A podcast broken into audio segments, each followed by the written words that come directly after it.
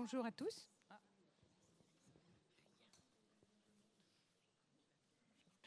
Bonjour.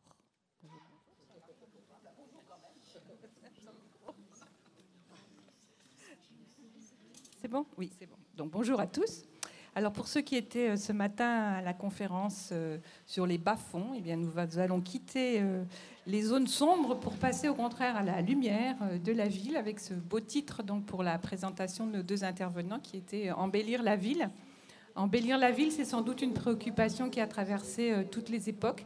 évidemment, on pense d'abord à l'organisation structurelle de la ville, à l'architecture, au parc, au jardin, etc. Mais il y a aussi des architectures plus éphémères, dans l'esprit de celle dont Samuel Giquel va nous parler. Je pense notamment aux arcs de triomphe qui étaient construits tout au long du 19e siècle pour l'arrivée de l'empereur, du président de la République, etc., qui étaient donc des architectures éphémères, mais quand même qui demandaient une construction quand même importante. Alors nos deux intervenants ici vont évoquer devant nous une manière différente d'embellir la ville. Donc Capucine Lemaître, qui est chargée de cours à l'université de, Rennes 2 en histoire de l'art, euh, va nous parler euh, de l'atelier Odorico, de sa présence et des décors dans la ville de Rennes et d'ailleurs, d'ailleurs je pense aussi. Et Samuel Giquel qui est à ses côtés, donc maître de conférence en histoire contemporaine à Rennes 2, spécialiste du catholicisme, qui va évoquer euh, devant nous les décors éphémères des rues de, Rennes et d'ailleurs, d'ailleurs de ville durant les fêtes religieuses, les fêtes catholiques. Voilà. Je leur laisse la parole dès maintenant. Oui, vous m'entendez bien? Bonjour. Euh, donc moi, je vais vous parler un petit peu de, effectivement du, phénomène Odorico, parce qu'on peut parler du phénomène mosaïque à l'époque contemporaine, et surtout dans le, justement dans l'esprit d'embellir la ville. Je pense que c'est un très bon choix, un très bon exemple. Euh, de, comment pour, pour, pour enfin, comment, illustrer en fait cette, cette conférence.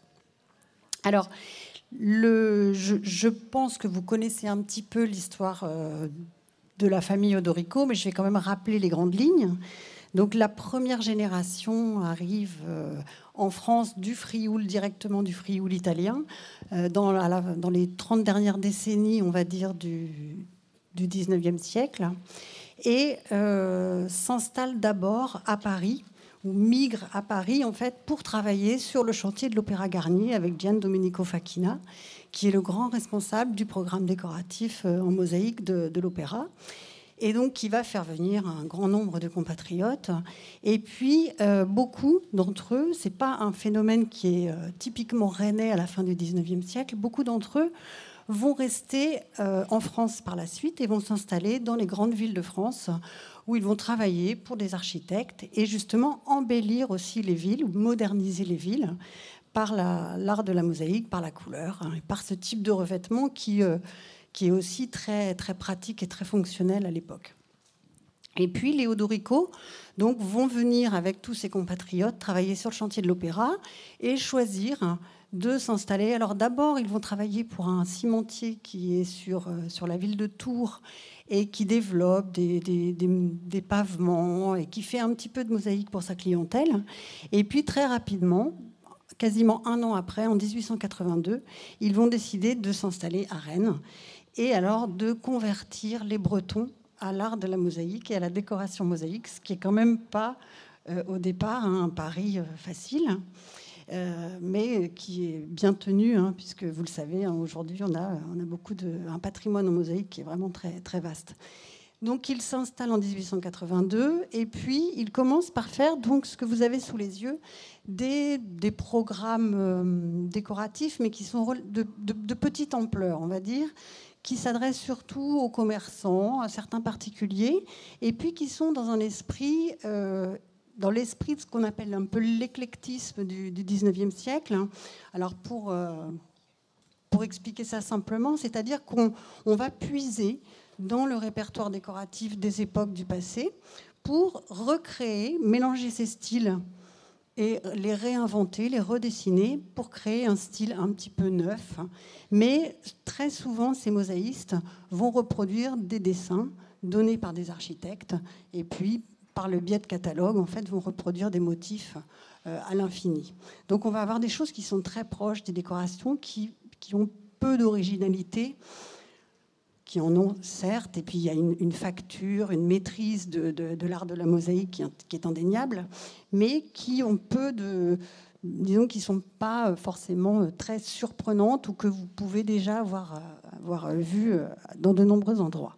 Donc c'est l'exemple là, ce sont ces petits paillassons en mosaïque que chaque commerçant donc se fait fabriquer Hein, avec le, soit les initiales du, propriétaire, soit le, la mention en fait hein, de la, du commerce. Là, vous êtes dans la rue Victor Hugo avec la, le, vous voyez la, comment le, le, bahut là, de, la, de vitrine orange. Vous êtes dans la rue Victor Hugo, euh, dans la librairie Manfin de bande dessinée, par exemple. Ce sont que des exemples que vous pouvez voir ça en vous promenant dans le centre-ville de Rennes. Et donc, la, première génération fait surtout ce genre de, petites décorations.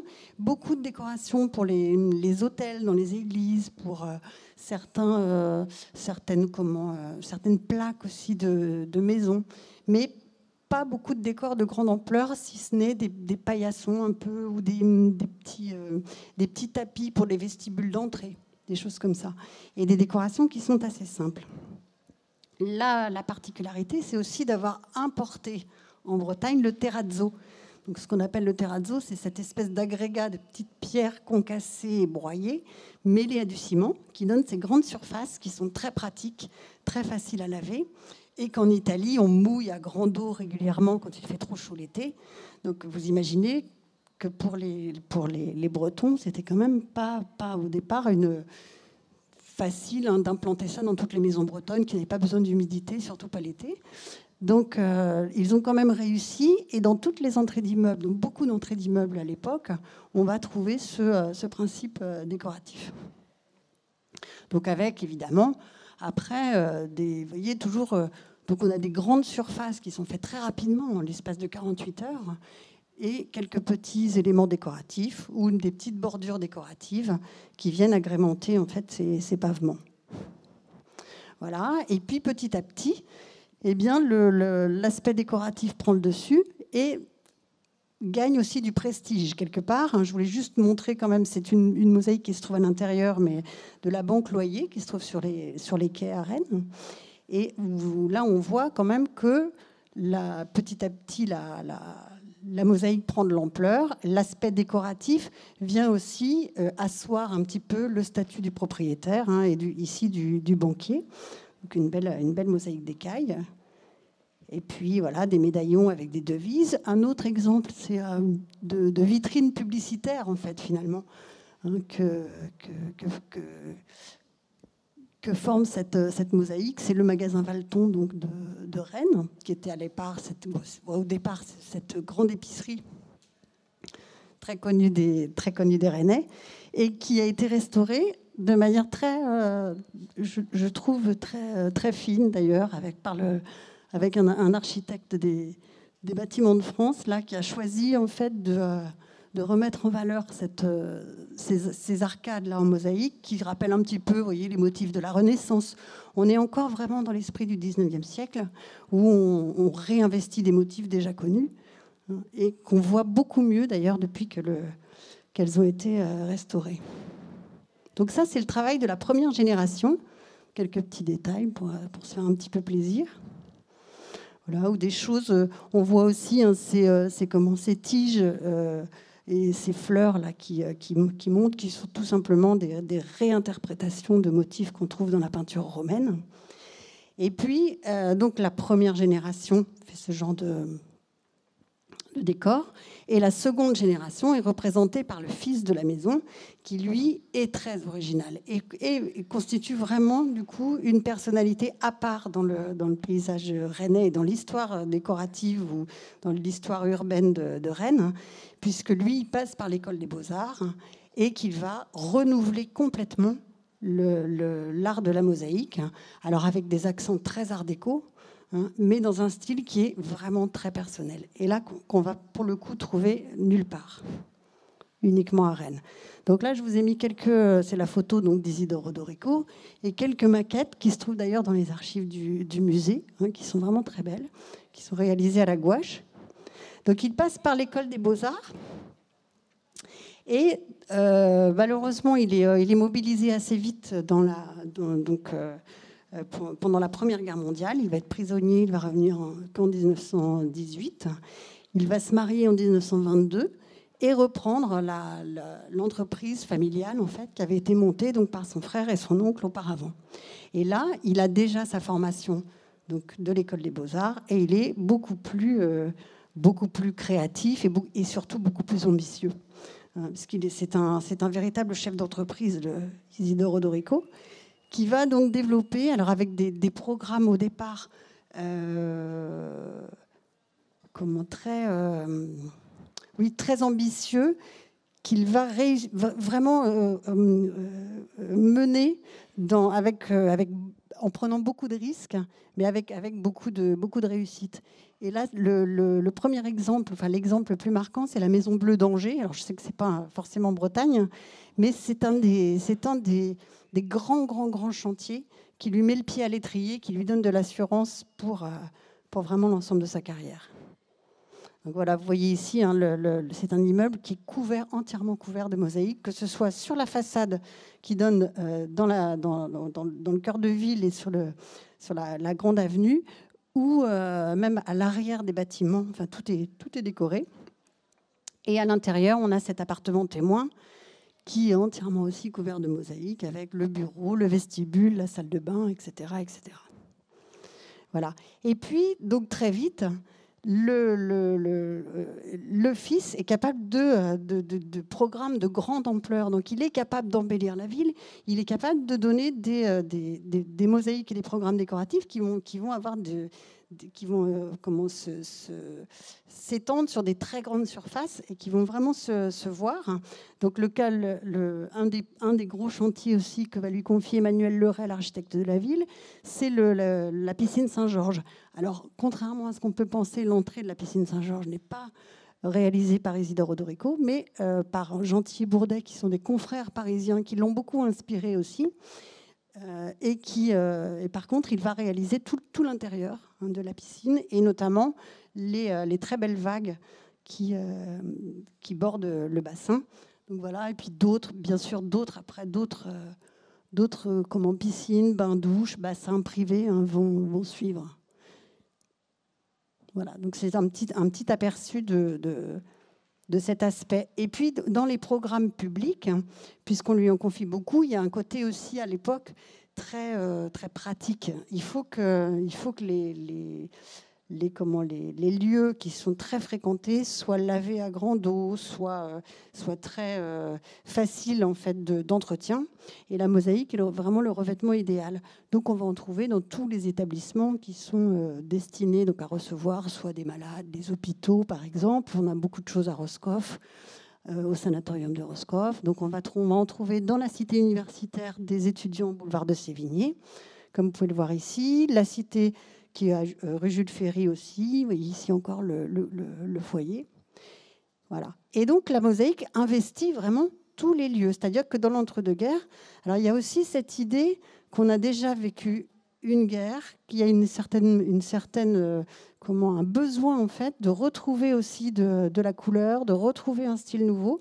Hein, on parle des années folles, on parle de, on est vraiment dans un, dans un comment, une, une, oui, une période qui a, été, qui a été très dure et très éprouvante, et où la couleur reprend une place très très importante.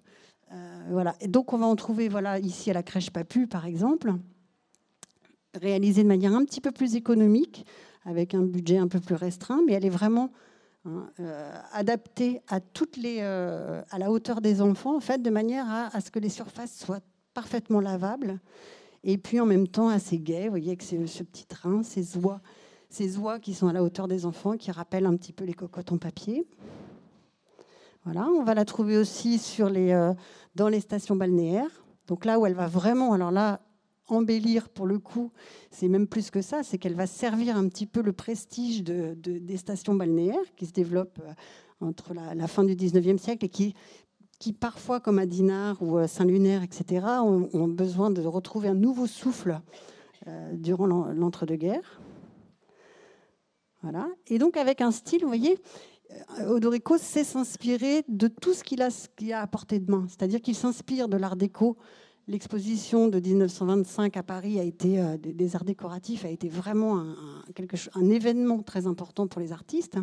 Donc il va s'en inspirer évidemment, mais il s'inspire aussi de ce qu'il a euh, à portée de main, c'est-à-dire aux beaux-arts. Il s'inspire aussi des 16 breurs, il s'inspire de... Et là, on le voit vraiment hein, dans ce, ce, motif. Je ne sais pas si ça vous, ça vous parle, mais ça, moi, ça me fait penser un petit peu quand même aux, croix celtiques qui ont été dessinées par René Yves Creston ou euh, euh, voilà, à, ces, ces, artistes locaux qui fréquentent aussi les beaux-arts, comme lui. Hein. Voilà, donc la gare de Dinan, qui est aussi euh, qui est un, événement aussi, je trouve, dans, important, avec donc les associations qu'il a aussi avec les grands architectes comme Georges Lefort, par exemple, qui a réalisé cette, tour, cette, gare qui ressemble un petit peu à un phare. Et puis là, Odorico fait quelque chose d'assez euh, simple, mais voyez, en reprenant l'esprit aussi euh, de, l'époque médiévale, des remparts. Euh, donc il embellit aussi la ville pour les voyageurs de passage. Et il a, il a d'ailleurs cette mission. Hein. L'idée, c'est de une gare, de, manière générale, est là pour assurer aussi le prestige, la prospérité de la, de, la, ville, etc. Hein, pour le voyageur qui, qui vient de descendre du train, et eh ben ici, c'est très réussi. Voilà. Et puis évidemment, les commerces. Alors, il sert, euh, il sert de vitrine publicitaire euh, à beaucoup de, beaucoup de commerçants. Donc là, vous avez plusieurs exemples que vous connaissez peut-être, hein, dont le, le fameux crabe qui est donc au musée ici et qui, qui était dans une poissonnerie qui se trouve place Sainte-Anne qui est aujourd'hui un magasin d'optique. Hein. Voilà, une pâtisserie à Romillet, euh, la, boucherie de Montfort-sur-Meux. Voilà, et puis très vite, euh, c'est un chef d'entreprise, comme je vous le disais, c'est-à-dire qu'il va étendre son, son, comment, son, travail et le travail de son entreprise. Il embauche pratiquement sans, sans ouvriers, hein, euh, même un petit peu plus à certaines périodes, puisque euh, en fonction des chantiers. Hein, il est capable de faire venir de la main-d'œuvre de, confrères qui travaillent dans d'autres villes de France pour, euh, pour aller un petit peu plus vite sur les chantiers ou justement pour ne pas euh, pour répondre à la commande et surtout pour ne pas laisser filer la, la, moindre commande. Et on voit aussi très vite qu'il développe des, des, des, petites décorations et, et, donc une entreprise, des succursales de l'entreprise à Nantes. Il y en a eu une à Dinard pendant un temps, il y en avait une à Angers etc., etc. Et donc on retrouve par la suite non seulement des artisans qui ont travaillé chez Odorico, qui ont travaillé à leur compte euh, à Nantes par exemple, et qui ont donné ce genre de, petites boutiques, de petites décorations qu'on malheureusement en fait on voit disparaître les unes après les autres. Ouais, ouais, quasiment toutes. Celle-ci, la, celle qui est orange et bleue dans la partie supérieure gauche de l'écran là, été euh, Vraiment, euh, le bâtiment était entièrement, euh, entièrement cassé. Il restait plus que la, la, petite, euh, la petite façade en fait de la vitrine. Voilà, c'est un petit peu triste parce que c'était vraiment là pour le coup, c'était vraiment des choses qui embellissaient la ville. Et aujourd'hui, on a l'impression qu'on ne les regarde plus. À Saint-Rieux, si vous connaissez aussi, donc ça c'était l'ancienne pâtisserie Gilbert qui avait été entièrement donc décorée par, par Odorico ou à Vitré ici. Voilà, pour vous montrer d'autres exemples sur la côte de Granit Rose à Perros-Guirec, hein, une teinturerie qui est en justement un petit, qui, est en train de se dégrader un petit peu. Et là, tout le monde, tout le monde commence à prendre conscience que c'est une, quand même une décoration extraordinaire. À Lannion. Voilà, et puis à Rennes, des sols que vous connaissez bien. Hein. Donc là, là, on soit on choisit pour les commerces d'embellir la façade et, puis euh, on laisse, euh, on laisse euh, place à d'autres décors en fait à l'intérieur, soit au contraire on privilégie le sol. Et le sol fait vraiment et vraiment sert de présentoir en fait aux, comment, aux produits vendus hein, dans, le, dans, le, magasin. Alors ce qui est intéressant aujourd'hui, c'est que tous ces sols là ont été restaurés. Et on voit que les, les commerçants ont vraiment se sont resservis de ces sols pour remettre en valeur hein, de nouveau voire même pour asseoir les produits de luxe qu'ils euh, vendent aujourd'hui. Voilà, et puis les lieux de sociabilité, évidemment. Hein, dans l'entre-deux-guerres, ça a été, je pense, aussi très important. Et c'est tous les cafés, restaurants qui étaient de, grande taille, voyez, euh, ont, été, euh, ont été aussi très décorés. Et là, ce qui est assez étonnant avec Odorico, c'est que même dans des surfaces qui peuvent être un petit peu étroites ou tout en longueur, il ose des très grands motifs. Il occupe tout, vraiment tout, le, tout l'espace et la, mosaïque comble visuellement l'endroit, hein, l'espace. Voilà, donc on est au Café du Globe, ici, qui, vient d'être, d'être rénové, au, Café du Hibou aussi, qui est non loin de des ateliers Odorico. Hein, ce sont des mosaïques qui viennent d'être, mises à jour.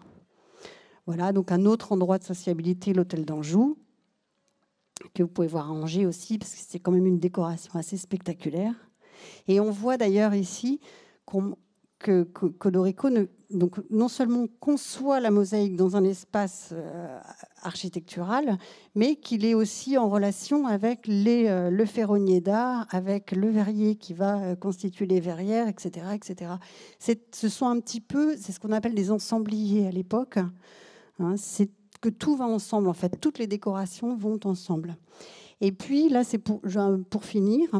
Les, sur la fin, disons, dans les années 35-40, avant la Seconde Guerre mondiale, eh bien, on voit que la mosaïque continue de prendre de la place dans l'architecture, mais un petit peu moins. Et elle vient juste souligner certains, euh, certaines parties de l'architecture, donc notamment l'étage supérieur. Ici, vous voyez, euh, on est à, comment, à, Vitré ou bien voilà, on voit, les, on voit les, sur les maisons, hein, elle, elle, elle, décorer uniquement le bandeau qui se trouve sous le toit, hein, avec tout, ce, tout, cet effet. Mais elle est beaucoup moins, euh, beaucoup moins présente, néanmoins très originale dans le motif. Voilà, ici à Saint-Brieuc, pour donner d'autres exemples, ou ici euh, rue Saint-Martin euh, à Rennes, l'architecture de Louis Gauvin, et puis à Nantes, rue, rue Kléber. Voilà, les entrées d'immeubles, on en a beaucoup. Les plaques dont je vous, parlais de, maisons. Voilà, quand on n'a pas forcément les moyens. Alors, parfois, quand on voit des plaques comme ça, c'est souvent qu'il y a de la mosaïque à l'intérieur. Hein, mais quand on n'a pas forcément les moyens, on peut juste avoir aussi une petite plaque décorative. Euh, et puis en ville, en ville, quelques exemples spectaculaires que vous connaissez parce qu'il y a eu quand même une grande rénovation euh, qui, a été, euh, qui a été faite pour terminer par Michel Patrizio, qui est un, des derniers descendants euh, justement des, mosaïstes frioulons, qui travaille encore comme, les, comme le faisait Léo Dorico hein, à l'époque, mais à, Marseille, et qui a restauré les mosaïques de l'immeuble Poirier, donc qui a retrouvé quand même un, beau, un bel aspect hein, qu'il avait un petit peu perdu depuis, depuis quelques années. Voilà, si vous avez des questions, je m'arrête là. Je pense que je ne veux pas être trop longue et puis euh, je vais laisser la, parole à mon collègue. On peut, après, on peut, euh, je peux répondre à vos questions avec plaisir.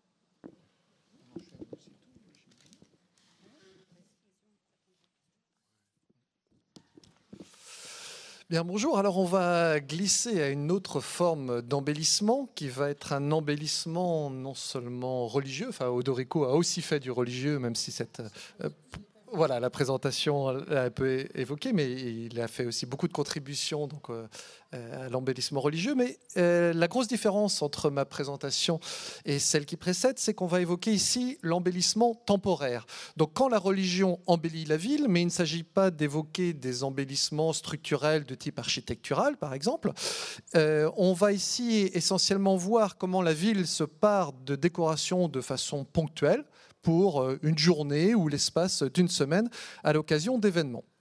Alors, euh, ce phénomène n'est nullement réduit à notre région et à notre période. Dans ma présentation, je vais essentiellement parler d'une période qui s'étend de la fin du 19e siècle au milieu du 20e siècle.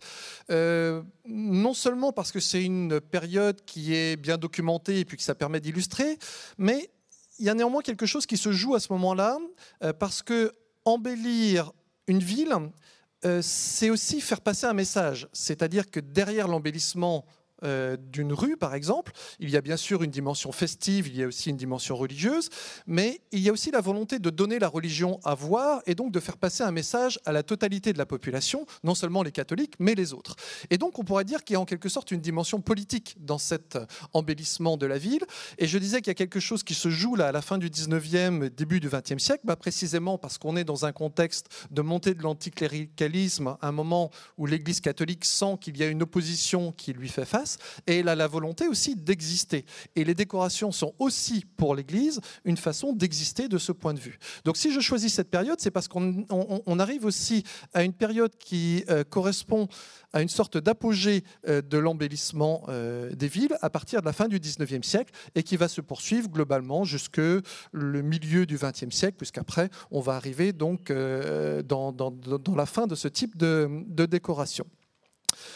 Alors, euh, ça m'amène euh, la délimitation de mon cadre ici, donc à vous dire pourquoi on décore la ville, donc dimension festive, bien sûr, dimension religieuse, mais aussi dimension donc politique, hein, pour, euh, pour synthétiser.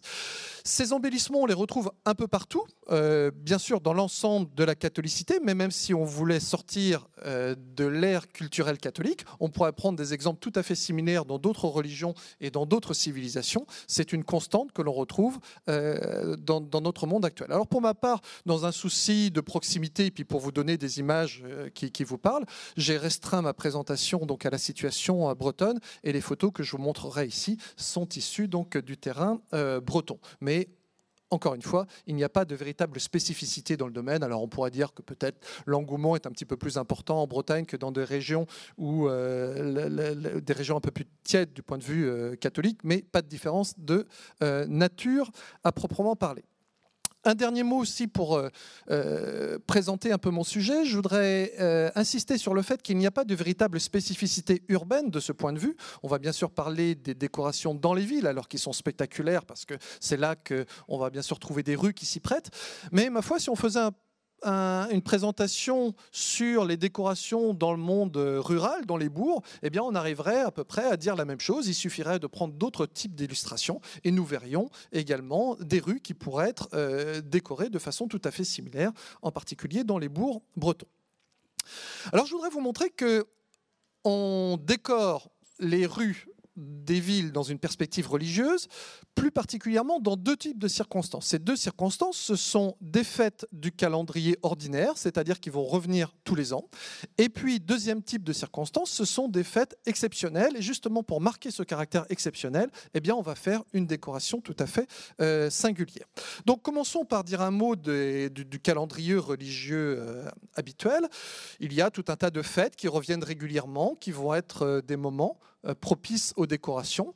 Alors ce sont surtout des fêtes que l'on va trouver au printemps ou en été, bien sûr, puisqu'il faut euh, avoir la possibilité de sortir par un temps que l'on espère euh, clément. Euh, des fêtes aussi qui, très souvent, euh, sur lesquelles vont se greffer euh, des, processions, puisque qui dit procession dit déambulation, parcours dans une rue, et donc ça justifie le fait qu'on les décore. Alors ça va être quoi? Bah, Ça va être les rameaux, ça va être éventuellement les communions solennelles, ça va être des pèlerinages dans certains endroits, mais Parmi toutes ces fêtes, il y en a une qui l'emporte très largement. Quand on pense aux décorations des rues, on pense avant tout aux fêtes Dieu. Et la fête reine du point de vue des décorations, c'est donc la fête Dieu. Alors la fête Dieu est ancienne, hein, elle n'est absolument pas une fête euh, contemporaine.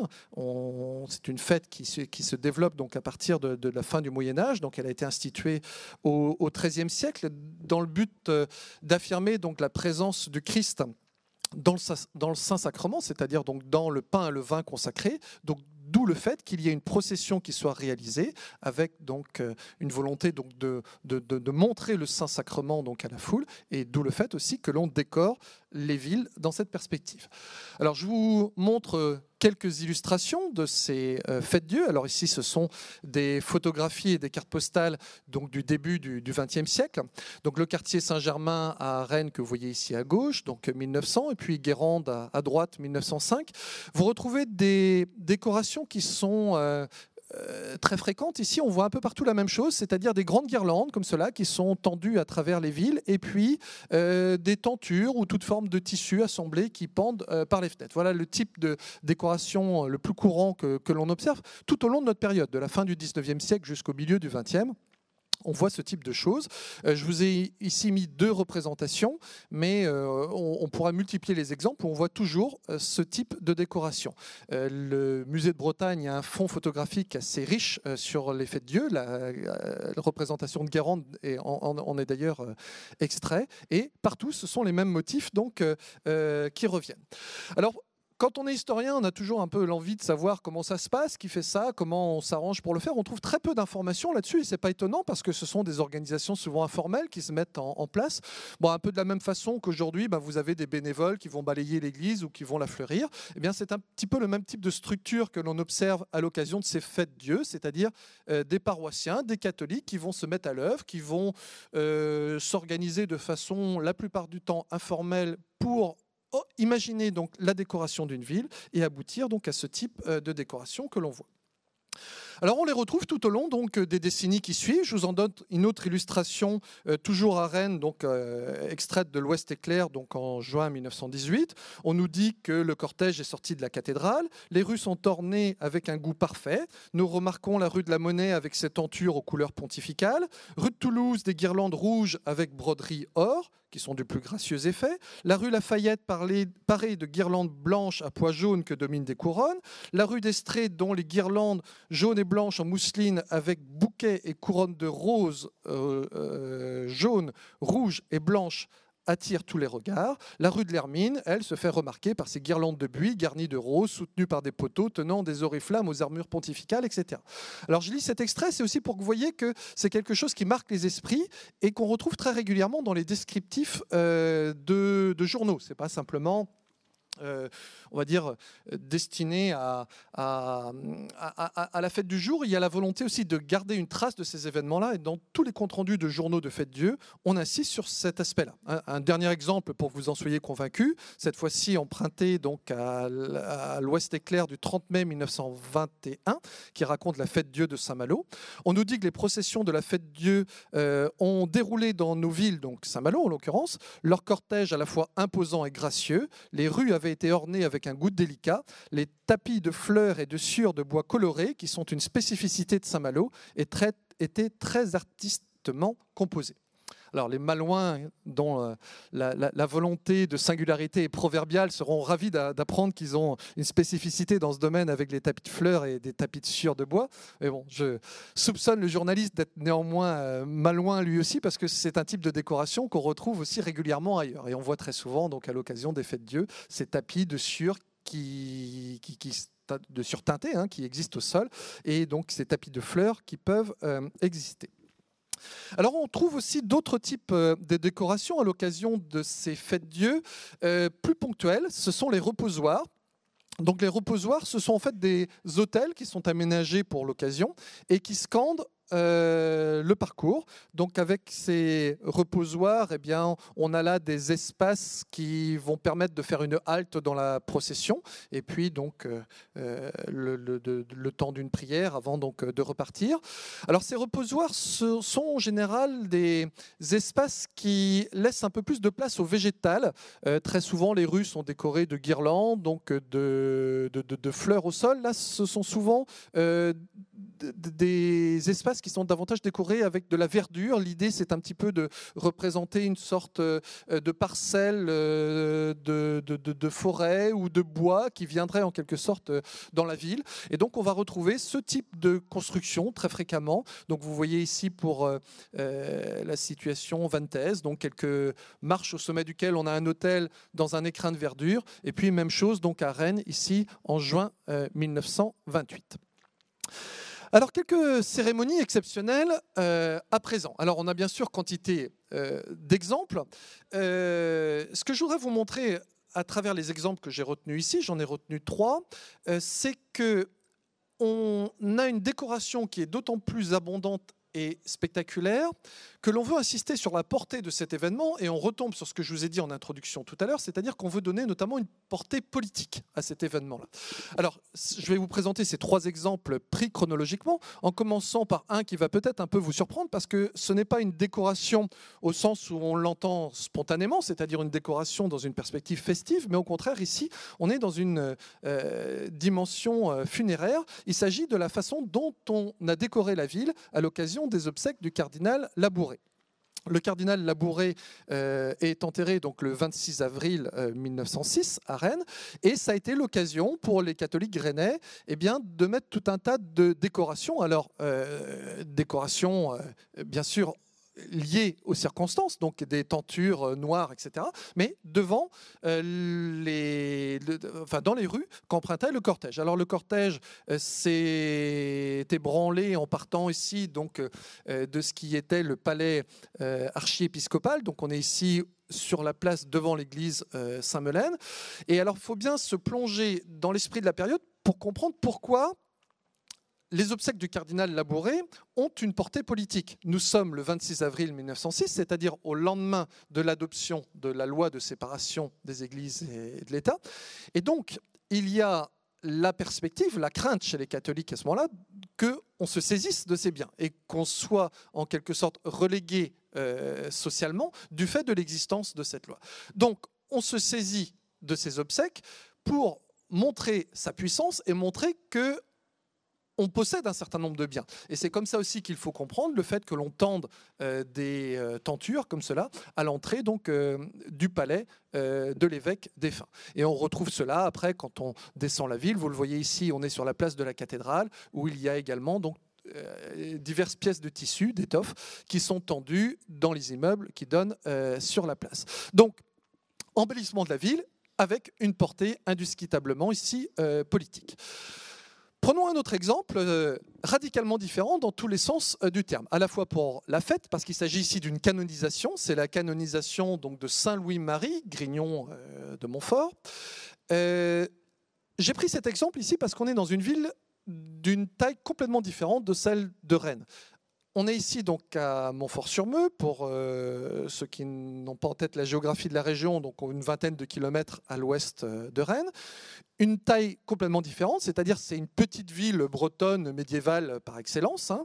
Euh, elle fait à peu près 1500 habitants donc dans la période dans laquelle nous sommes. Et là, c'est une ville qui va se métamorphoser l'espace euh, d'une petite semaine à l'occasion donc de la canonisation donc de l'enfant du pays. Euh, Grignon euh, de Montfort, comme son nom l'indique, est né donc à, Montfort. Hein. il vit sous le règne donc de Louis XIV. Il a une canonisation qui vient bien après sa mort puisqu'il n'est canonisé qu'au lendemain donc de la Seconde Guerre mondiale. Et donc il y a des fêtes d'une euh, importance considérable à Montfort à cette occasion. C'est l'enfant du pays que l'on honore. Alors on a peu de, photographies. Je, n'ose pas dire qu'il n'y en a pas parce que, pour ma part, j'en ai pas trouvé, mais il est possible que des particuliers en aient. Alors je suis un peu euh, désolé de vous donner ces images de mauvaise qualité, mais ce sont les, les seules qui existent et qui nous laissent deviner néanmoins les décorations qui euh, ont couvert la ville. Pour les compléter, je vais vous lire un petit euh, passage de la semaine religieuse de l'époque qui nous dit que la beauté ravissante des décors aidait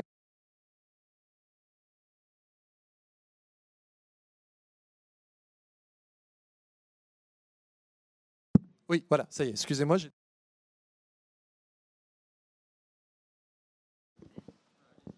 Voilà, on a micro de secours, parfait.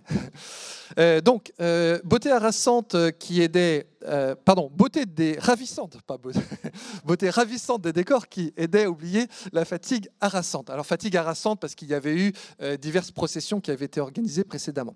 Donc on nous dit qu'on a reconstitué la vieille porte de l'horloge. La porte de l'horloge, c'est la porte de l'enceinte médiévale qui venait d'être abattue quelques décennies au, préalable. Donc on, la reconstitue. On y ajoute une avenue de colonnes carrées en rouge comme le grès de la Harel, c'est la pierre euh, locale.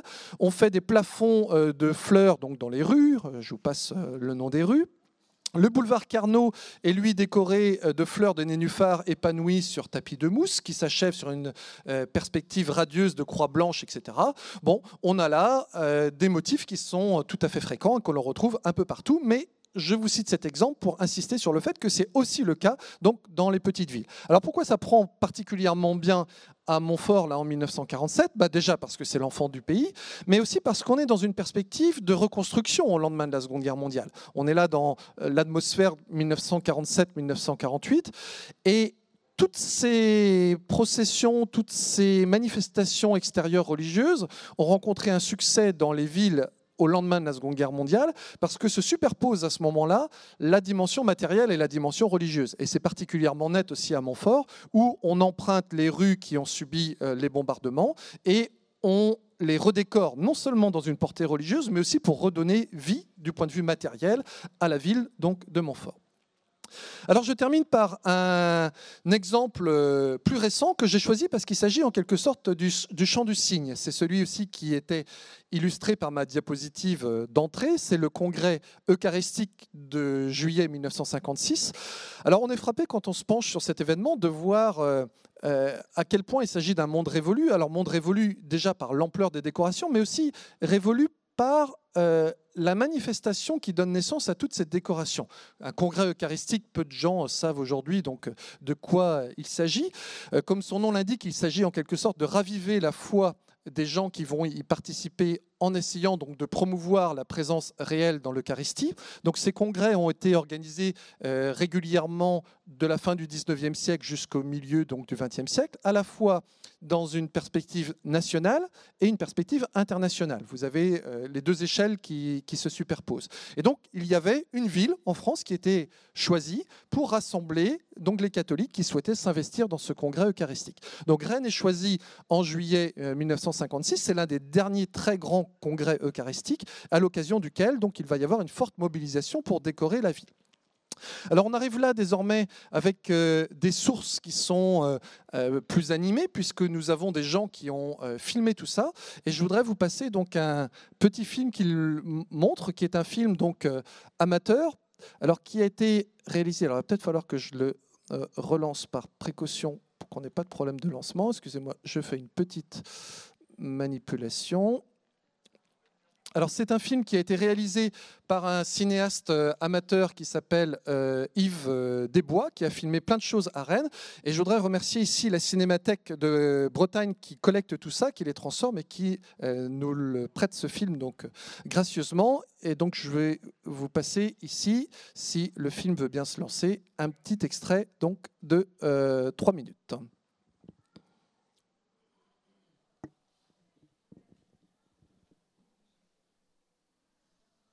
Voici, se reflétant dans la Vilaine, la silhouette de la ville de Rennes, avec les tours de granit de sa cathédrale et les toits lointains de la vieille cité. Alors je précise juste que le discours est ajouté au film après, hein, mais pas capitale de la Bretagne, a magnifiquement fêté le Dieu de l'Eucharistie. Les voies que ne devaient pas emprunter les deux cortèges, et même les quartiers les plus éloignés ou les plus pauvres, ont rivalisé avec le centre de la ville pour leur décoration. Depuis plusieurs mois, dans les paroisses, hommes et femmes, jeunes et adultes, foyers, ont préparé les décorations des maisons et des rues. Alors je précise que le congrès se tient en champ donc dans juste une ici, grande union, et que les rues filmées sont les rues des environs. le désir de répondre magnifiquement à l'appel du légat du Saint-Père.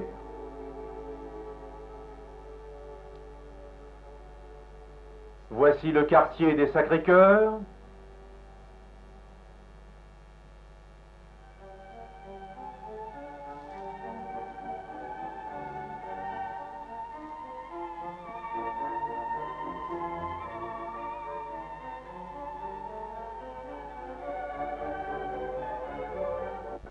Décoration d'ensemble, de maisons, due souvent à l'initiative et aux démarches d'un ou plusieurs foyers,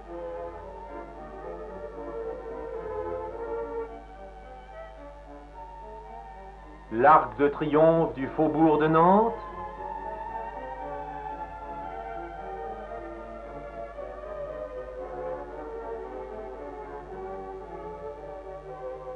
chez le boucher, décoration de circonstance, la rue de l'Alma nous offre un spectacle d'une rare fraîcheur.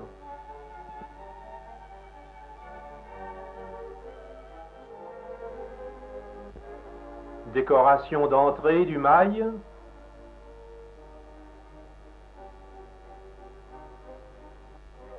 Place du palais de justice.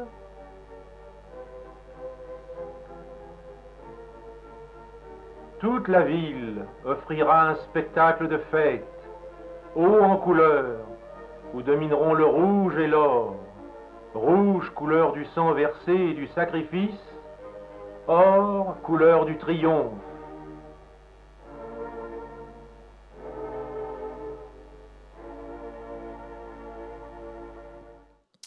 Voilà, donc c'est l'apogée des décorations à Rennes. Je pense que c'est l'épisode le plus spectaculaire que l'on peut croiser donc au cours de notre période. Quelques années plus tard, c'est fini. Nous sommes donc dans le tournant des années 1960, et là, c'est la fin des grandes fêtes, des grandes célébrations euh, qui, euh, qui, qui, qui euh, étaient le moment où on faisait donc ces, ces décorations. Alors, deux raisons principales contribuent à la fin donc, de ces décorations. Il y en a une euh, quantitative et une qualitative. La quantitative, bah, c'est qu'il faut beaucoup de gens pour le faire. Et du fait de la chute euh, de la pratique, eh bien, il n'y a plus autant de volontaires pour faire ces, euh, ces embellissements.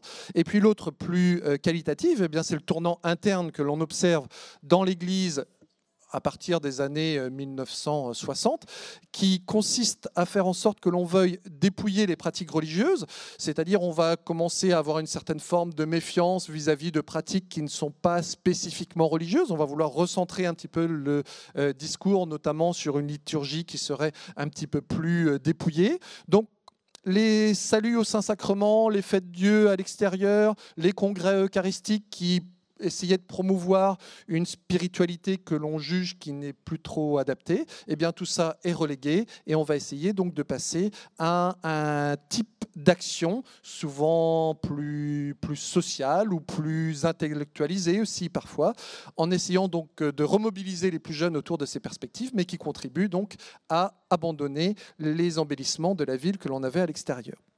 Alors, c'est parfois regretté par un certain nombre de gens, y compris à l'intérieur de l'Église aujourd'hui. Vous avez le débat qui court pour savoir pourquoi euh, on a une chute de la pratique catholique aussi spectaculaire aujourd'hui. Alors, les groupes les plus conservateurs, pour ne pas dire euh, les groupes intégristes, euh, considèrent que c'est aussi précisément parce qu'on a abandonné parfois ce type de manifestation qui donnait la religion à voir à l'extérieur que l'on a précipité la chute, d'où le fait que certains groupes parfois aient la volonté redonner un certain éclat au fait, euh, au fait Dieu. Bon, c'est une discussion qui existe aujourd'hui euh, chez les historiens. Enfin, on est en plein là-dedans hein, pour euh, prendre un petit peu de hauteur et puis terminer sur le débat historiographique du moment. Ben, voilà la question que se posent les historiens. Est-ce que le fait d'abandonner ce type de manifestation accélère la, le, le, déclin de la pratique à l'intérieur du catholicisme, ou est-ce qu'au contraire c'était une sage décision? Parce que si on ne l'avait pas fait, eh bien finalement le décalage l'âge aurait été encore plus grand quelques années plus tard et du coup aurait conduit à une chute encore brutale. Donc voilà de quoi débattent notamment les historiens du catholicisme aujourd'hui. Donc voilà, on peut poursuivre euh, ces échanges si vous le souhaitez à travers euh, les questions. Merci beaucoup.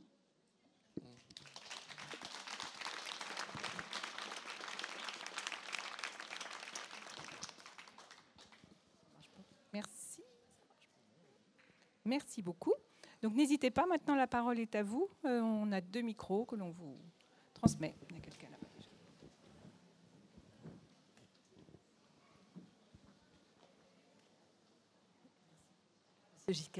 euh, pouvez-vous euh, nous donner des exemples de fêtes laïques, de fêtes non religieuses?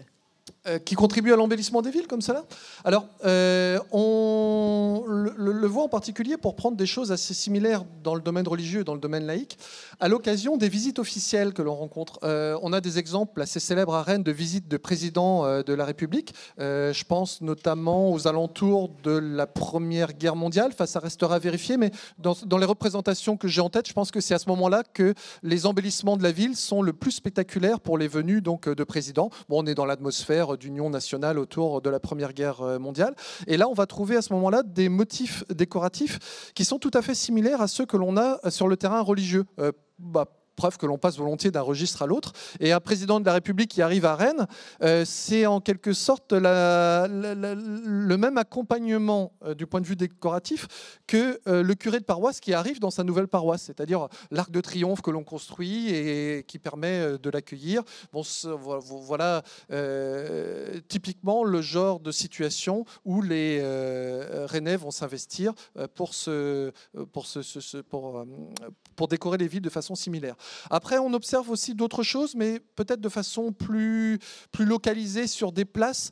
Euh, je pense en particulier à des fêtes de la jeunesse qui peuvent être euh, organisées. Vous voyez, des manifestations ponctuelles, mais là, ça va être par exemple un quartier qui va se mobiliser et qui va euh, décorer son quartier. Ce n'est pas la ville en tant que telle qui est, qui est décorée. Oui, la fête des fleurs, tout à fait. C'est exactement ce que j'allais dire. Mmh. Euh, la fête des fleurs. Et le président de la République, ça a été Poincaré, ça a été Loubet. Vous avez raison. Euh, ce que je voudrais dire quand même, c'est que je reviens sur Odorico. Euh, Odorico a donc décoré en mosaïque des intérieurs et des extérieurs de maisons et d'immeubles, mais pas seulement. Il a fait également souvent le, pas de porte des, des, des commerces. Mmh.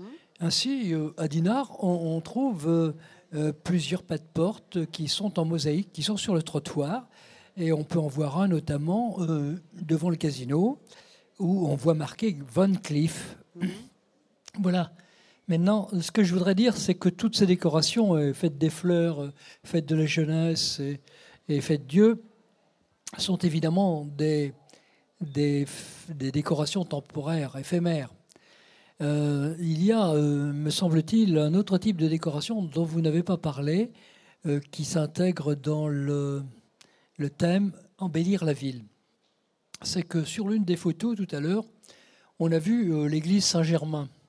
Et on regardait l'église Saint-Germain sur cette carte postale.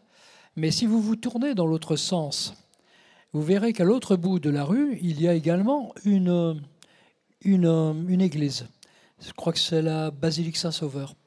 Et euh, à chaque fois qu'on avait des, qu'on, pratiquait cet urbanisme, on faisait en sorte que euh, dans la perspective de la rue, on avait en bout un bâtiment euh, assez notoire.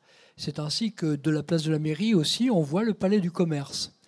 Mais j'ai voulu prendre en photo, la, en sortant de l'église Saint-Germain, la basilique Saint-Sauveur. Eh bien, j'ai jamais pu le faire parce que euh, au-dessus de la basilique Saint-Sauveur, quand vous la regardez, il y a un bâtiment qui est qui a une certaine notoriété, qui est honoré aujourd'hui, qu'on appelle les horizons, et qui déborde très largement de ce bâtiment de, style roman. C'est une erreur de, de, de, de d'urbanisation.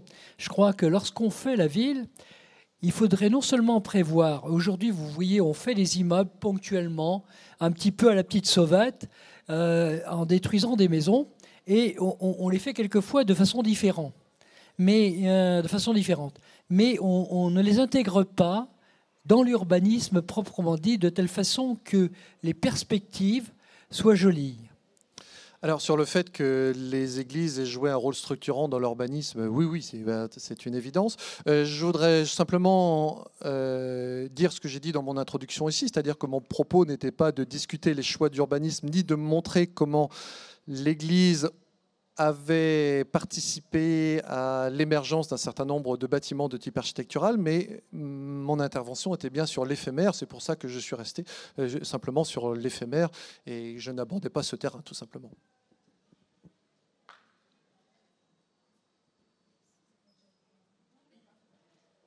Euh, pour revenir, bon ben, moi je voulais évoquer les fêtes des fleurs, bien sûr, parce que ma grand-mère habitait boulevard de Beaumont, et ce qui nous amusait, nous, quand on était au-dessus en train de regarder le défilé des chars, c'est qu'il y avait des, des guirlandes, mais il y avait aussi des fils. À l'époque, ils n'étaient pas enterrés, les fils électriques, tout ça. Et il y avait des, on va dire des perchemans, mais on n'est pas à, la montagne, qui étaient obligés de soulever les, les fils pour que les chars décorés puissent passer dessous sans les accrocher. Donc c'était une occasion de de décorer la ville. Et puis, il y avait les fêtes de quartier. hein. Là, c'était la fête des fleurs de Rennes. Mais après, il y avait Sainte-Thérèse et puis tous les quartiers et les patronages. Voilà. Et je voudrais revenir aussi sur euh, Odorico parce que euh, quand on a parlé de lui, c'était euh, pendant l'été dernier. Il y avait une pleine page d'Ouest France qui en avait parlé. J'ai acheté non pas le gros livre parce qu'il n'est pas facile à transporter, mais le petit qui est très bien fait déjà. Et on avait commencé avec mon ami d'ailleurs à faire rue par rue ou quartier par quartier, à essayer de découvrir les, les restes, enfin les mosaïques. Et ce que j'ai beaucoup regretté, parce que j'ai quelqu'un de ma famille qui habite bah, pas très loin des horizons, mais euh, rue Papu, et il est impossible de visiter la crèche. J'ai rencontré quelqu'un, et à moins de connaître euh, une personne dont l'enfant euh, fréquente l'école, c'est pas possible. Alors j'avais demandé à cette personne si on ne pouvait pas judicieusement suggérer à la ville de Rennes, pendant les journées du patrimoine, une petite visite, parce que c'est dommage de savoir qu'il y a ce patrimoine très bien conservé et que seuls les enfants et leurs mamans ou les nounous euh, puissent en profiter. On aimerait bien y aller aussi. Merci. Oui, c'est une, très, bonne idée de suggérer euh, ce, lieu de visite. Après, je pense que ça peut s'organiser hein, si c'est pris. euh, Oui, non, mais c'est une bonne idée. C'est une bonne idée. Il faut suggérer cette idée. Je pense qu'il y a beaucoup de gens qui aimeraient bien le, le- les voir ces mosaïques. Et même l'architecture en elle-même de la, de la crèche est très intéressante puisque c'est un, ça fait partie des quatre euh, grosses crèches qui ont été construites par euh, Emmanuel Leray puis par Yves Lemoine et qui, qui ont des, des architectures aussi très intéressantes. Donc on, peut- on, on Ah. peut suggérer. Ma, ma question porte sur la première, première partie, justement. Euh, on, on voit apparaître dans les différentes vues présentées donc l'artiste qui, est inter- intervenu sur la partie publique, l'exemple de la, piscine Saint-Georges, avec le, le rôle important de l'architecte de la ville de l'époque, M. Leray. Et puis on voit apparaître des réalisations sur l'espace privé. Ma question est la suivante. Est-ce que alors les, bâtiments publics, il y avait aussi l'université, etc., bon, ou toutes les institutions parallèles euh, qui sont liées au service public, à l'enseignement. Ma question porte sur la partie privée. Est-ce que la municipalité, la ville, a eu un rôle incitatif euh, avec ses propres limites de pouvoir, et pour, euh, pour euh, faire en sorte que la, décoration dans ce type d'art puisse émerger, puisse se développer? Que- Quel a été le rôle, si, on le connaît, le rôle de la ville concernant le, le secteur privé? Alors, le secteur privé Alors, le rôle de la ville con- concernant le secteur privé ou concernant le secteur public? Parce que le rôle, le rôle de la ville et des élus, oui, évidemment. Il y a eu, cette. euh, euh, L'entreprise Odorico a, été euh, quasiment, a eu quasiment le monopole des chantiers et a même dû déléguer à d'autres quand elle avait trop de, travail pour, réaliser toutes les commandes. Euh, effectivement, ce sont des décisions qui sont prises par des élus, par l'architecte de la ville, par les architectes du département, etc. hein, pour tout ce qui concerne les, le, comment, les, bâtiments publics. Voilà. Ensuite, évidemment, le réseau et euh, Odorico était quelqu'un qui était très, euh, très lié avec, avec à la fois les élus, l'architecte de la ville. Euh, il a été très proche de Jean Janvier, qui était quand même un entrepreneur euh, et qu'il a, qui, a évidemment fait appel à lui pour de nombreux travaux. Et il a été proche de tous les entrepreneurs. Le quartier de la Petite Californie, où se trouvaient les, ateliers Odorico, était un, bouillon, on va dire, de- de- d'entrepreneurs et, de, et de constructeurs à l'époque. D'ailleurs, proche de la gare, hein, il y avait une logique dans le développement de, ce quartier. Et après, il est aussi une, personnalité très reconnue. Vous savez que c'est quand même lui qui a créé le club des Rouges et Noirs. Dans le monde du football, c'est un notable, c'est quelqu'un qui, est- très connu à Rennes et à qui on va faire facilement appel, euh, qui a pignon sur rue et qui... euh, en plus honore vraiment les commandes euh, avec une grande quantité d'ouvriers, une main-d'œuvre très abondante et, et je pense aussi des tarifs qui, euh, qui convenaient à tout le monde à l'époque. hein. hein, puisqu'on on en trouve absolument partout, hein, que ce soit dans les douches euh, municipales, dans les paillasses du lycée Zola, euh, à l'hôtel Dieu, qui, n'est plus visitable aujourd'hui, mais on en trouve absolument partout. Hein. Et c'était donc l'entreprise. Il faut imaginer un chef d'entreprise très créatif, très innovant, qui est un artiste véritable, qui impose son style, mais qui a aussi, euh, qui, est un, homme d'affaires en fait, qui, euh, qui a des relations très très très importantes et qui fait travailler les autres aussi, qui a fait travailler euh, plus, de 100 personnes pendant, allez, on va dire une, vingtaine d'années, hein, parce qu'il est, il est quand même mort assez jeune, il est mort à 50, 52 ans, je crois, donc en 40, 45. Donc voilà. Est-ce que j'ai répondu à votre question Après, dans, les, dans les, relations précises par rapport à chaque construction, il y a aussi des relations très d'affinité par rapport à chaque bâtiment qu'on peut, euh, aussi, euh, qu'on pourrait aussi aborder, mais là, il nous faudrait plus de temps. Moi, ce que j'avais juste envie d'ajouter, c'est le. Je, trouve ce qui est intéressant entre nos deux communications là, c'est le rôle politique en fait d'embellir de, la ville et d'y apporter de la couleur et de créer des événements ou des, choses qui sont très visuelles. Il y a vraiment une volonté politique de, de, montrer qu'on est dans un renouvellement, dans une, une espèce de, prospérité, de, bouillonnement, de, nouveautés, d'idées. Et euh, c'est vraiment un marqueur euh, assez significatif, en fait. Le, le, c'est pas anodin, je veux dire, c'est très, euh, très profond. Hein. Voilà, soit parce que c'est vraiment le cas, parce que c'est, dans certaines circonstances ça l'est, ou soit parce que ça ne l'est pas et on veut laisser croire que ça l'est. Exactement, exactement. Donc c'est intéressant, c'est de mm. voir justement l'opération un peu de propagande qu'il y a aussi derrière. Exactement. Mm. Bon, les congrès eucharistiques, c'est, c'est les JMJ de l'époque, en fait. C'est la vitrine que l'on veut donner à à l'ensemble de la catholicité. On aurait pu parler de l'église Sainte-Thérèse de Rennes, qui a aussi, qui est très, et dont la décoration justement participe complètement à ce renouveau dans un quartier populaire où on n'a pas encore de, paroisse, etc., qui est très neuf à l'époque. Mais dans les églises, euh, Odorico était sollicité de la même façon, soit de façon importante comme à Sainte-Thérèse, ou parfois simplement pour des toute petite décoration ponctuelle. Je pense à Bron, ou je pense au, grand séminaire de Saint-Brieuc, etc. Mmh. Où là, il se met d'accord avec les architectes et puis il intervient pour donner une petite plus-value sur euh, mmh. quelque chose qui, a été, euh, euh, qui lui a été confié. Mmh.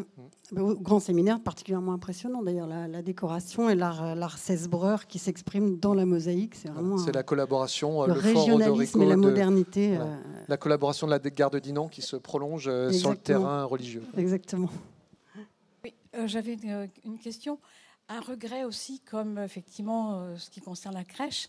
Mais j'ai l'impression que quand j'étais plus jeune, il y avait un passage euh, du théâtre qui descendait euh, et qui est bien barré, bouché, et on a fait, une, je vais dire, une croix dessus. Alors là, c'est un petit peu la question qui fâche hein, avec les, élus et avec. on, se, bat, surtout Daniel Enoch, là, depuis des années, pour, euh, pour que ce passage soit de nouveau nettoyé et remis en, service. Hein. Alors il y a un problème de, propriété euh, privée, de passage un peu public, puisque euh, ça fait partie de la galerie de l'opéra. Mais effectivement, effectivement. Alors on a normalement une promesse, mais c'est toujours pas fait.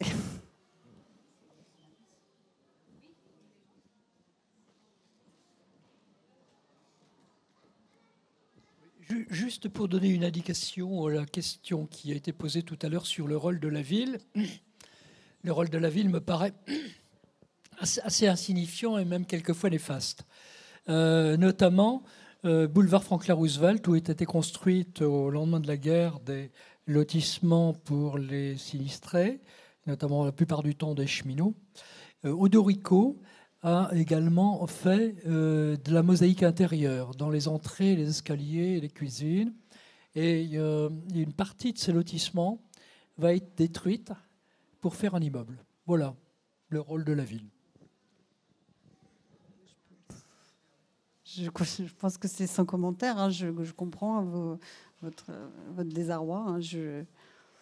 après, Non, j'allais dire plus largement, on peut et euh, réfléchir sur le destin du patrimoine odorico, parce que en fait l'intérêt des gens pour le patrimoine odorico est finalement assez récent. Euh, il date, on va dire, allez, une dizaine d'années globalement. Oui, avec la grande exposition, un petit peu plus quand même, mais c'est vrai que l'exposition avait quand même euh, bah, voilà, donné, un, donné un grand, grand. À, partir de l'exposition qui s'est tenue ici, parce que en fait, vous pointez du doigt le rôle des pouvoirs publics. Enfin, c'est pas les pouvoirs publics qui sont spécialement responsables du manque d'intérêt. Parce que parmi les exemples que vous avez donné, je pense notamment à la poissonnerie de la place Sainte-Anne, mmh. euh, ça a été détruit. Quoi. Donc il y a eu tout un tas d'aménagements privés qui ont été faits où on n'avait pas conscience de l'intérêt des mosaïques de Dorico. Oui, alors ça a été détruit, mais pas complètement, parce qu'il y a une partie qui est restée. Les lambris, en fait, servent de faire valoir aujourd'hui aux lunettes du, marchand d'optique. Je crois que ce qui a été gardé a été fait un peu par hasard parfois. Donc, euh, euh, alors après, dans, dans malheureusement, quand c'est de, l'ordre du domaine privé, on n'a pas, on pas forcément le choix. Hein. On ne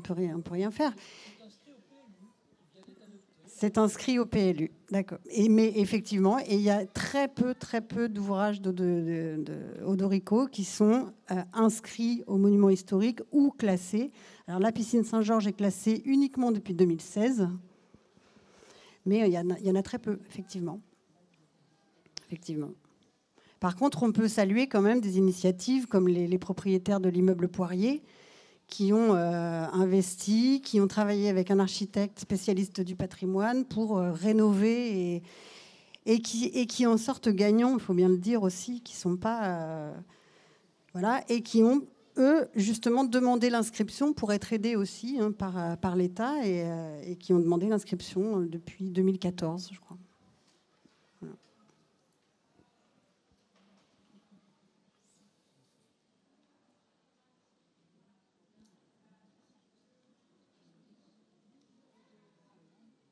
Marche, oui. Euh, il y a aussi les décorations d'Odorico de la Grande Poste de la place de la République, qui ont été en partie aussi englouties euh, sous des, oui, il y a une partie qui a effectivement qui a disparu. Oui. Mmh, mmh. Et là, on parle de faire un grand ensemble. Euh, donc la poche, je ne sais pas si elle sera toujours accessible pour les citoyens, mais bon, il n'y a plus non plus beaucoup de choses de Dorico. Au Dorico, il avait fait aussi du temps où il était euh, à la mairie, euh, un immeuble en pierre à côté de la piscine de Saint-Georges.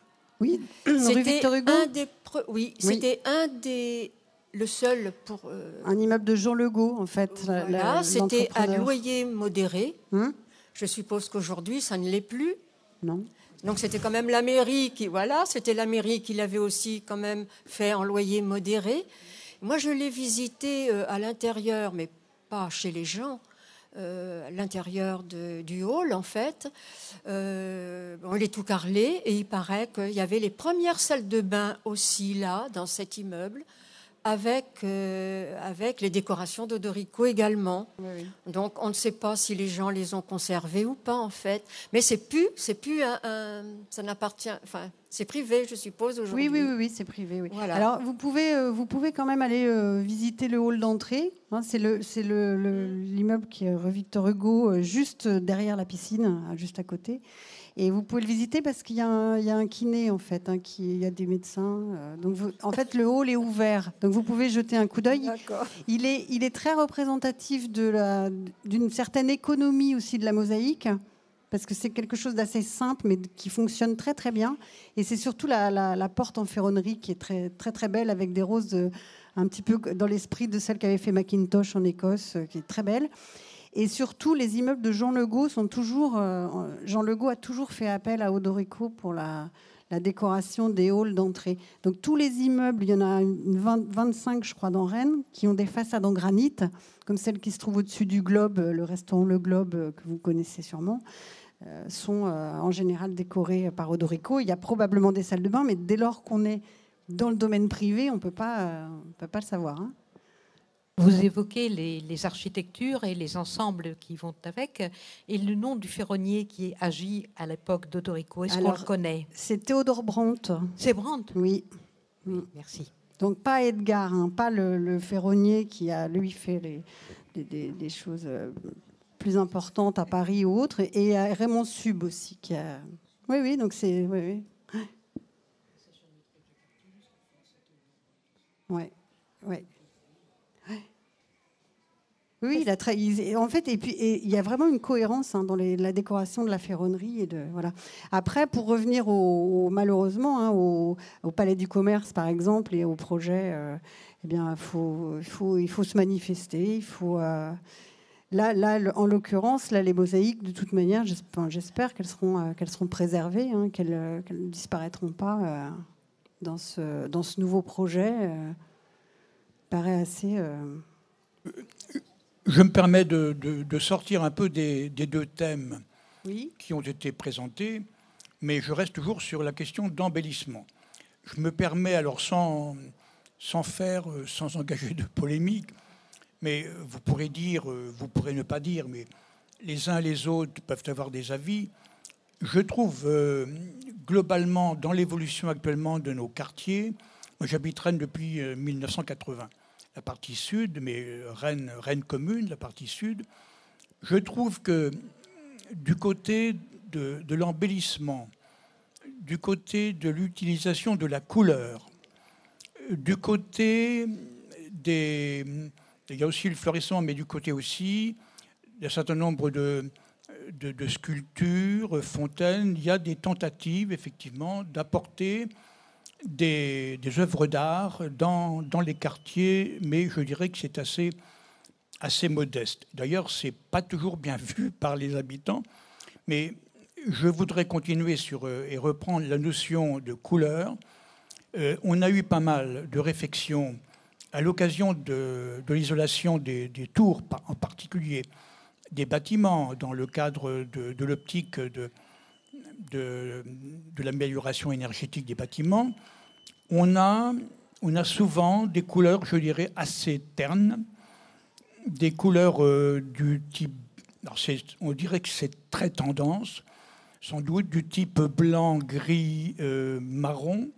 Et j'ai l'impression qu'il y a une espèce de, je, prends le terme, mais c'est pas péjoratif, de, de frilosité.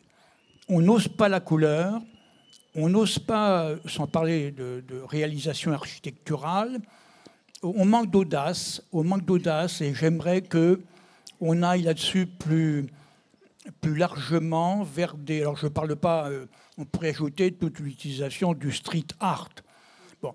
Mais ce qui est assez curieux, je termine par là, c'est qu'il y a des habitants, euh, dans le cadre de, la démarche sur le PLU, euh, la rénovation du Blône, qui sont allés jeter un coup d'œil sur Barcelone. Et je n'ai pas l'impression qu'on se soit inspiré des réalisations assez fulgurantes de Gaudi. Alors c'est vrai, Barcelone n'est pas, pas Rennes et Rennes n'est pas Barcelone. Mais donc je regrette une forme de frilosité et j'aimerais qu'on soit plus audacieux euh, dans la décoration, dans l'embellissement de la ville. Alors le, comment, le, projet qui est justement inspiré un petit peu de Gaudi là, a été voté euh, et a du coup a eu un, nombre de voix suffisantes là, euh, pour commencer euh, à réfléchir sur un vrai projet, hein, sur le, projet de parc en mosaïque en tout cas va, va, va commencer à exister. voilà, dans les, dans les années à venir, c'est vrai que c'est une bonne nouvelle. Ça peut être.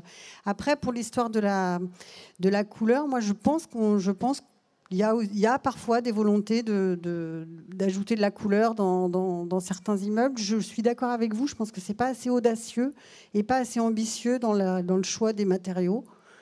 Je trouve qu'une ville comme Nantes, par exemple, fait des choix des fois plus, plus francs, plus, voilà, plus, plus ambitieux. Maintenant, euh, bon, ça, ce sont des, grands, grands débats d'architecture, hein, mais c'est nous qui construisons la ville. Et puis, euh, sinon, je vous invite après aussi à aller discuter avec les amis du patrimoine rennais pour voir ce qui est défendable, ce qu'il faut.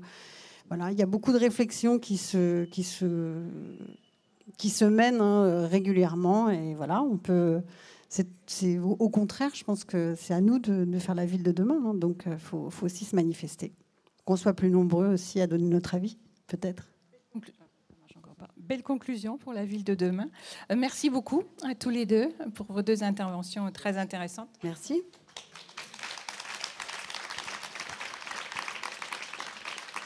Pour ceux qui, donc je vous annonce la conférence de 16h en, donc en salle de conférence. Pour ceux que les deux sujets de nos intervenants ont intéressé, je vous rappelle aussi l'existence du portail des collections du musée de Bretagne. Vous pouvez y trouver euh, des centaines d'images sur ce thème euh, des fêtes Dieu et des fêtes laïques aussi, ainsi d'ailleurs que des centaines de dessins euh, provenant des ateliers Odorico qui sont téléchargeables en haute définition et gratuitement. Donc allez-y.